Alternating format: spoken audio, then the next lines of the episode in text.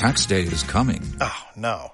But if you sign up for Robinhood Gold's IRA with a 3% match, you can get up to $195 for the 2023 tax year. Oh, yeah. Sign up at Robinhood.com slash boost by tax day to get the biggest contribution match on the market. Subscription fees apply. Investing involves risk. 3% match requires gold for one year from first match. Must keep IRA for five years. Robinhood Financial LLC member SIPC. This is in Audio Dice Network Podcast. Esto es décadas a través de Audio Dice Network. Qué bueno que me acompañan. Mi nombre es Pedro Luis García, el Bacán Bacán, dos veces ganador de un premio Emmy por mi trabajo periodístico aquí en los Estados Unidos. El podcast de hoy va dedicado a una princesa de princesas, una princesa que se salió de nuestro mundo para convertirse en la princesa de todas las galaxias. Estamos hablando de la legendaria actriz Carrie Fisher. Estaremos tocando el punto cómo el personaje de la princesa Leia afectó indirectamente a esta carismática actriz. Ella nació un 21 de octubre del año 56 en Beverly Hills, aquí en Estados Unidos, hija del famoso cantante Eddie Fisher y de la reconocida actriz Debbie Reynolds. Ella apareció en algunas producciones junto a su madre. Esos fueron sus primeros pininos en cuanto a su trabajo en cine. Luego, en el año 1975, se le presentó la gran oportunidad donde interpretó a una seductora joven junto al ya famoso Warren Beatty.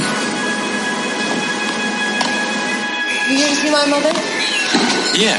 Uh, She's out. You're supposed to wait. Luego de ese gran éxito taquillero, no solamente en Estados Unidos, sino en la taquilla a nivel mundial de la película Shampoo, la carrera de Carrie Fisher comenzó a despegar.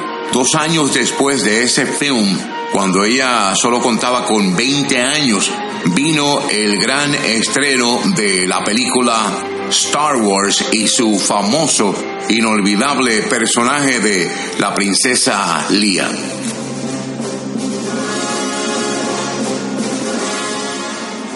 You so difficult sometimes. I do, I really do. You could be a little nicer, though. Come on, admit it. Sometimes you think I'm all right. Occasionally, maybe. When you aren't acting like a scoundrel. Scoundrel.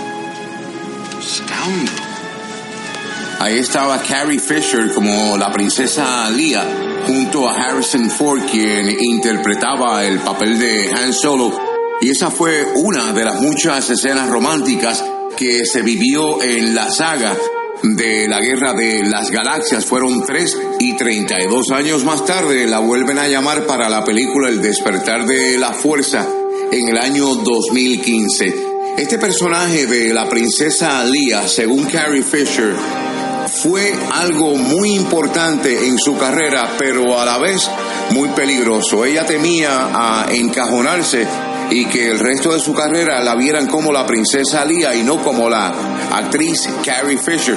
Problema que han atravesado muchos que han vivido personajes similares dentro de la pantalla gigante. Un ejemplo, Christopher Reeve con la película Superman y se han quedado varados en su carrera en ese personaje, digo, ante los ojos del mundo, del espectador. Y ese fue uno de los miedos que vivió la actriz Carrie Fisher con ese personaje de la princesa Leia.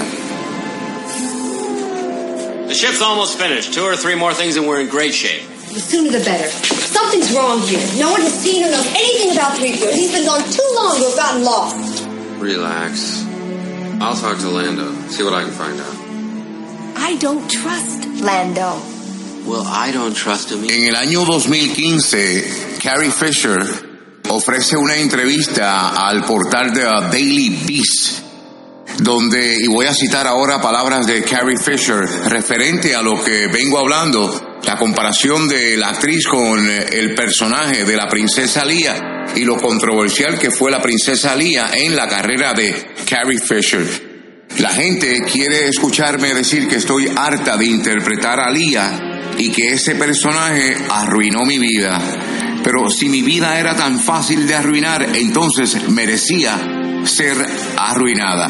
En una visita a Australia en el año 2010, donde estaba promocionando el documental Wishful Drinking, basado en un libro que ella eh, escribió y era de carácter autobiográfico. Carrie Fisher aseguró que empezó a consumir cocaína en el año 1980 durante el rodaje de la película The Empire Strikes Back. Carrie Fisher no se escondía para hablar de sus problemas. Ella decía que en aquel entonces utilizó cocaína durante el rodaje de la película porque esto le aceleraba el ritmo y aunque no le gustaba, pero cayó en la adicción. Y tal fue así que tuvo que ir a varias clínicas de desintoxicación e incluso se publicó en una ocasión de, ella eh, que había sufrido una sobredosis. En el libro Wishful Drinking del año 2009, Fisher relata abiertamente y sin pudor sus problemas con las drogas y con su enfermedad, que era un trastorno bipolar que le habían diagnosticado desde que ella era joven. Ella siempre decía que esto le había asumido mucho tiempo y que le costó entender. Según decía la propia Carrie Fisher, durante años ella no se supo controlar, rechazaba los tratamientos que le proponían los médicos y actuaba meramente por impulsos.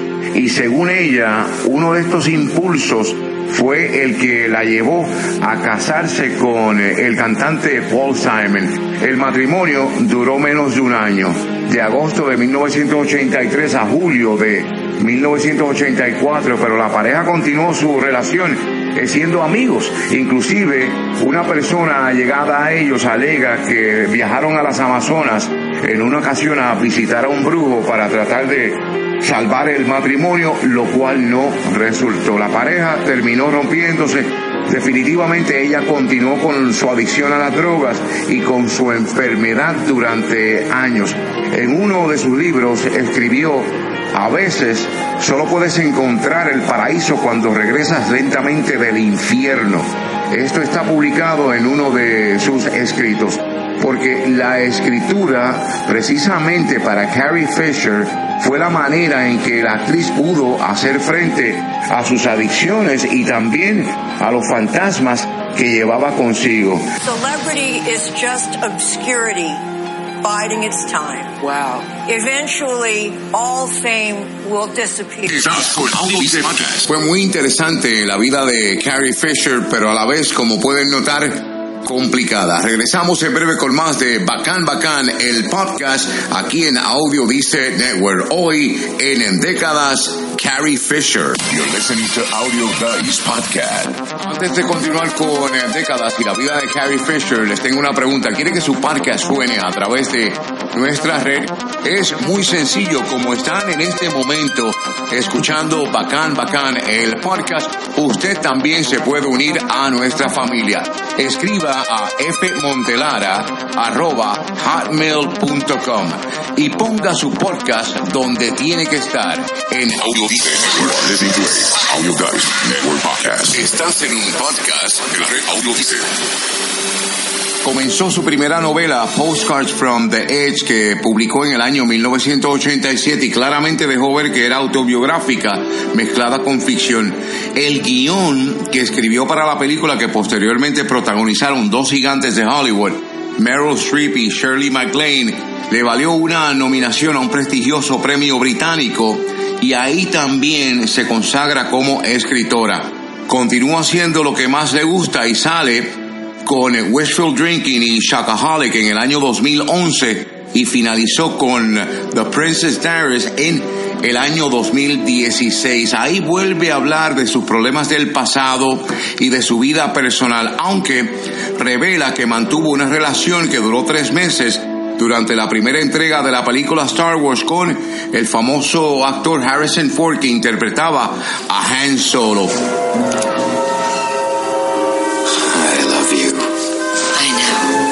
Y en el libro publica, si Harrison era incapaz de ver lo que yo sentía por él, entonces no era tan listo como yo creía que era. También reconoció que no se sintió bien al tener una relación con un hombre casado mayor que ella. Ford tenía 33 años en ese entonces y con dos hijos. y por eso mantuvo la relación en secreto por más de cuatro décadas. El día 23 de diciembre del año 2016 me levanté ante la noticia de que Carrie Fisher había sufrido un ataque al corazón en un vuelo de Londres a Los Ángeles y que se encontraba en estado crítico. El día 27 de diciembre del año 2016, cuatro días después, anunciaron su fallecimiento. Y nunca se me olvidan las palabras de ella cuando escribió, soy la princesa Lía, pase lo que pase. Si estuviera intentando conseguir una buena mesa en un restaurante, no diría que soy escritora. Simplemente diría, soy la princesa Lía. Y eso es lo que quiero que escriban en mi lápida.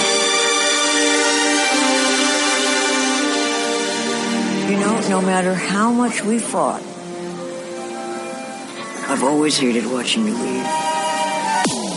Y la vida es muy frágil, hoy la tenemos, mañana no sabemos.